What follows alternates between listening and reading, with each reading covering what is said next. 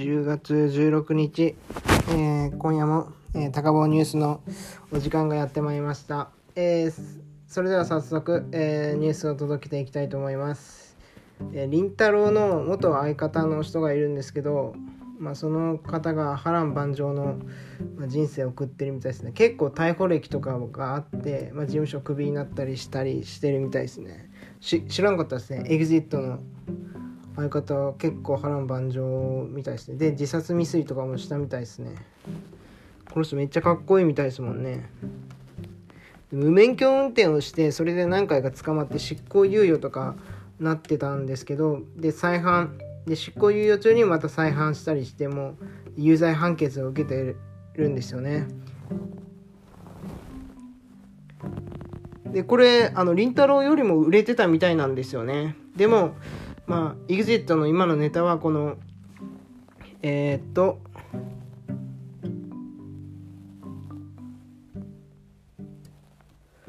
名前誰でしたっけ？北見ですね。北見って人のネタをなんかを土台として今 EXIT のネタがあるって書いてありますね。でも、りんたろーに対しては全然恨みとかはないみたいですね。むしろなんか申し訳ない気持ちがいっぱいだそうですね。なんか迷惑かけたっていう気持ちがあるそうですね。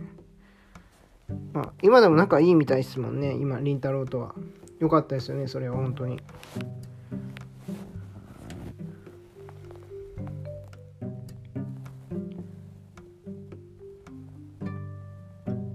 結構かっこいいですもんね、このりんたろーの元相方の人は。でなんか吉本のイケメンランキングとかでも結構上位の方を取ったりしてたみたいですよね。3位ですね3位やっぱり。北見ってあんま聞いたことないですけどねでも。これは知らなかったですね。次のニュースを、えー、話します。11月に、日本代表の試合がオーストリアであるみたいですけどそのオーストリアで、まあ、オシム監督が、まあ、来るかもしれないそうですね。で森保ジャパンを披露するそうそうですね、まあ、オシム監督って結構もう年ですからね。あのあれですもんね。もうかなり予防予防なんですけどね、まあ、試合とかも見に来るんですか。79歳ですもんね。はい。えっとオシム監督って2007年ぐらいだから13年前60何歳だったんですねあの時。まだ意外と若かったですねオシム監督はあの時は。意外ですね。オーストリアにオシム監督が在場してるんですね。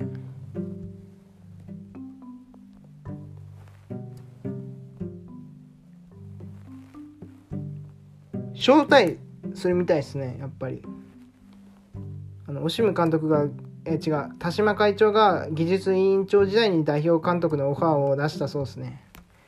星野監督もあんまり一人で歩けない感じみたいなんでね。心配ですけどね。はい、えー、次のニュースです。クリロナの姉のまあ、投稿が炎上したみたいですね。クリロナって今、えーと、コロナウイルスにかかっちゃって、まあ、それに対して姉がなんか行ったみたいなんですよね。それその件がちょっと炎上してるみたいですね、まあ、どんな炎上の仕方なのか分かんないですけど、えー、彼は神からの使者と。あれなインスタですね。インスタの投稿が世界的に大炎上したみたいですね。43歳なんですね。もしロナウドが世界を目覚めさせる存在なら彼は神からの使者と言えるありがとうと投稿。多くの人々がこのパンデミックスに対する検査や対策を信じてきた。だが、生まれてから最大の詐欺だったと言える。今日読んだフレーズに産地を送る。全世界を騙すのはもう十分。誰か目を覚ましてください。アビルス新型コロナをするようなものないと主張したいと見られる。まあそうですね。この投稿が炎上したみたいですね。いややばいっすよね。あんまりこういった投稿はしない方がいいからね。自分のね、身内だけに行ったりしたりでもう済ませた方が良かったんですよね。こんなこと言っちゃダメですもんね。はい。あんま騒ぐなってことでしょうけどね。まあどっちか分かんないですねそういう人もいるしいやとんでもないっていう人もいるんでね。もうほんと分かんないですよね。重症化する人は重症化するんでね。分かんないですよね。ヨーロッパとかも第2波とか来てるみたいなんでね。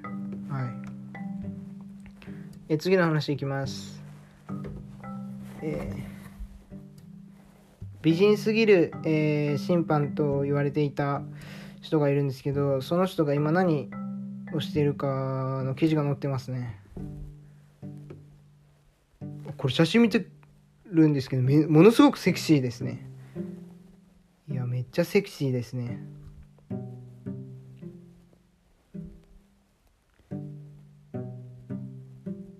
トレーナーやコメンテーターのような立ち位置で活動していることが多いみたいですね。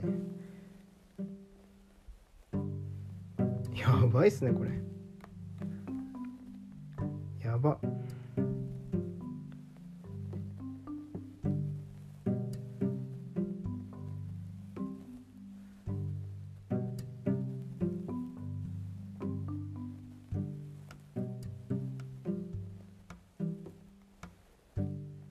っすね。試合に集中できないでしょうね男とかは。大変ですよね。次のニュースに行きます。えー錦戸亮がライブ前夜に合コンしたみたいですね。錦戸亮もねジャニーズを辞めてからもう1年ぐらい経ちますからね。赤西仁となんかコンビを組んでなんかやったりしてますけどね。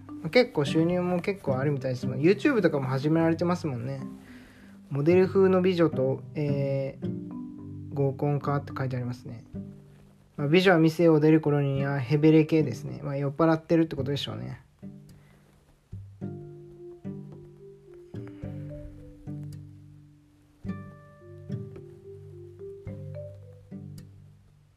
オンラインライブとかもやったみたいですね。まあその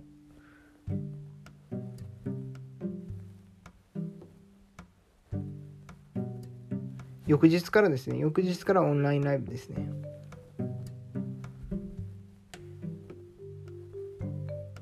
まあ女性の方はろれつが回ってなかったみたいですね。いや錦戸亮もちょっと手越優也と同じであれっすね。チャラいっすね。はい。いやチャラいっすよ。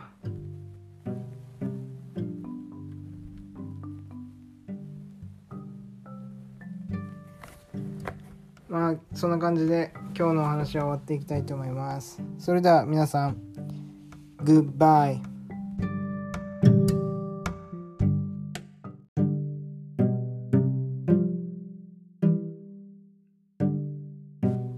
10月17日、えー土曜日、えー今日も高坊ニュースの時間がやってまいりました、えーそれでは早速ニュースを届けていきたいと思います。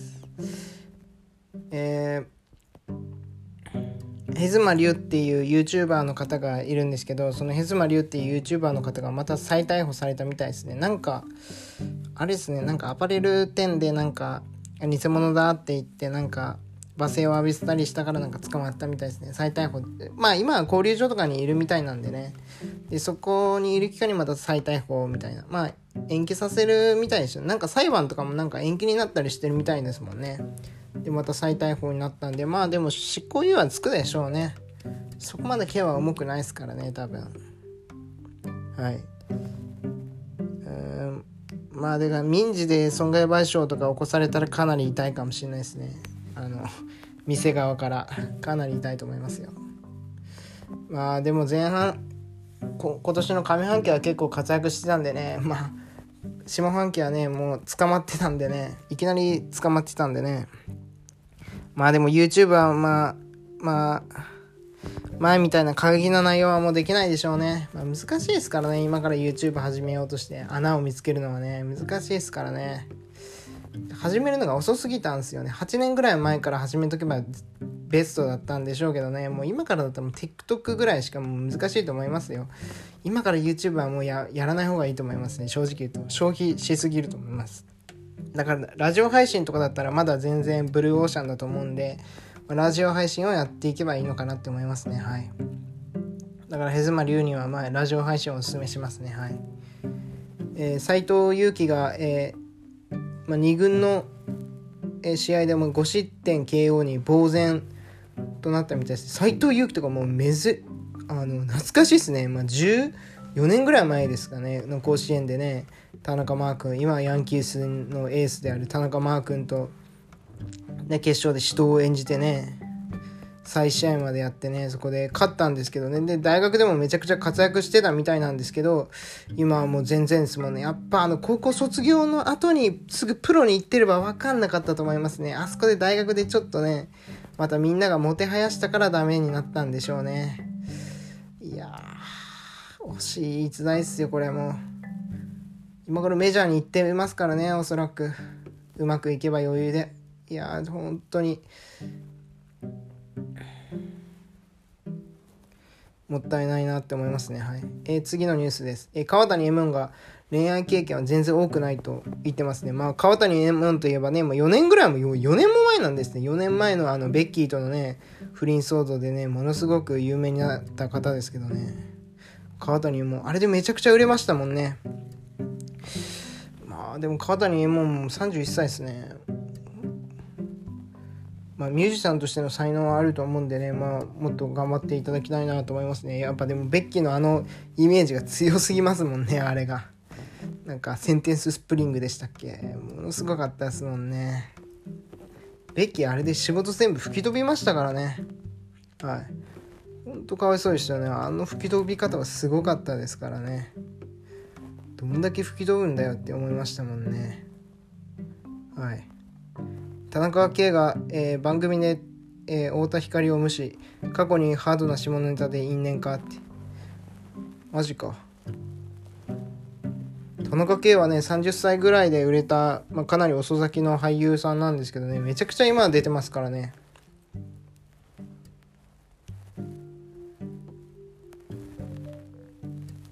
腹だとやっちゃったのとハードな下ネタを振ったようで、そのかやってないですよとそのまま返したようだトークのニュアンスを見る限りかなり迷惑そうな様子だ。まあ、太田光はかなりね、過激なことも言ったりするんでね、なんか裁判でね、争ってるんですよね、確か、週刊新潮となんか、大学で、えっと、不正に入学したんじゃないのかって言われてるんですけど、まあ、その当事者のね、親父はもう亡くなってるんでね、証明のしようがないですからね。まあ、どうでしょうね、わかんないですよね。次のニュース何がいいかな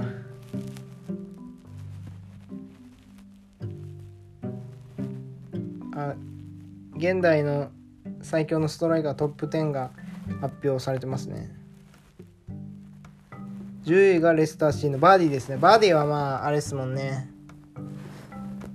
まあレスターシティであの成り上がりの選手ですからね。7, 7部リーグとかから来てますからね。すごいですもんね。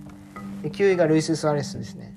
スアレスもめちゃくちゃすごいですもんね、スアレスが一番の全盛期はでもやっぱリバプール時代ですよね。あの時のスアレスはもう止められない止められなかったですからね。あの時はほんとすごかったですよ。で8位が、えー、ラウール・ヒメネスですね。ラウール・ヒメネスとか初めて聞きましたで7位がカルム・ベンゼマですね。まあね、あの、フランス代表は、あの、なんか結構脅したみたいな感じの問題があって、あの、もう招集はされてないんですけど、6年間ぐらい。で、あのレアル・マドリードはもう10年以上いますからね。10年近くいますからね。すごいですもんね。で、6位が、えー、ハーランド。ハーランドはね、今、あの、ノルウェー代表でも活躍して、あの、あれですね。ドルトムントでもめちゃくちゃ活躍してますからね。まあ、ゆくゆくはまあ、レアルとかみたいなビッグクラブに行くんでしょうけどね。まあ、楽しみですよね、これからが。で、5位がアグエロです。アグエロはまあね、ものすごく頭のいい選手で、アトリティコ・マドリードでも活躍して、今、マンチェスター・シティでも活躍してる選手ですもんね。まあ、30歳も超えてるんですけど、まあ、まだまだ全然活躍できる選手かなと思いますね。はい。で、4位がルカクですね。まあ、ルカクは、あれですね、あのー、あのー、ロシアワールドカップの時に、まあ、日本と戦った時にめちゃくちゃなんか体を張ったプレーとかしてたイメージがあるんですよね。今、インテルにいるんですけど、まあ、インテル今めちゃくちゃ強くなってるんでね、まあ、その続きが、あの、昔のみたいなインテルの強さに戻りつつあるんで、それがちょっと楽しみ、楽しみなんですよね。昨シーズンもね、ヨーロッパリーグとかで、あの、決勝まで進出してますからね。めちゃくちゃ今から強くなるんじゃないのかなって思いますね。監督もコンテですからね。これはめちゃくちゃ楽しみなチームになるのかなって思いますね。はい。3位がユベントスのロナウドですね。まあ、これはまあ、まあ、説明するまでもない選手だと思うんですけど、まあ、過去500年後ぐらいも多分、語り継がれるような選手なのかなって思いますね。まあ、このクリロナはすごいですからね。はい。2位がトッテナムのハリー・ケインですね。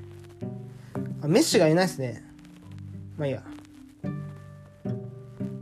ハリー・ケインもまあイングランド代表でめちゃくちゃ活躍していて、まあ、今トッテナムっていうチームでもめちゃくちゃ活躍してる選手ですね1位がレバンドフスキーですねまあレバンドフスキーは今ポーランド代表で、えー、っとバイエルンにいるんですけど昔ドルトムントにいてその時は香川真司とコンビを組んでいてあのドルトムントでブンデスリーグを2連覇とかしてるんですよね。まあ、ドルトムントの最大のライバルチームである、まあ、バイエルンに移籍しちゃったんですけど、そこでもめちゃくちゃ活躍してるんですよね。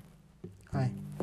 からまあ、これからも活躍するのかなって思いますね。はい。楽しみですね。はい。まあ、今日はこんな感じでニュースを終わっていきたいと思います。えそれでは皆さん、グッバイ。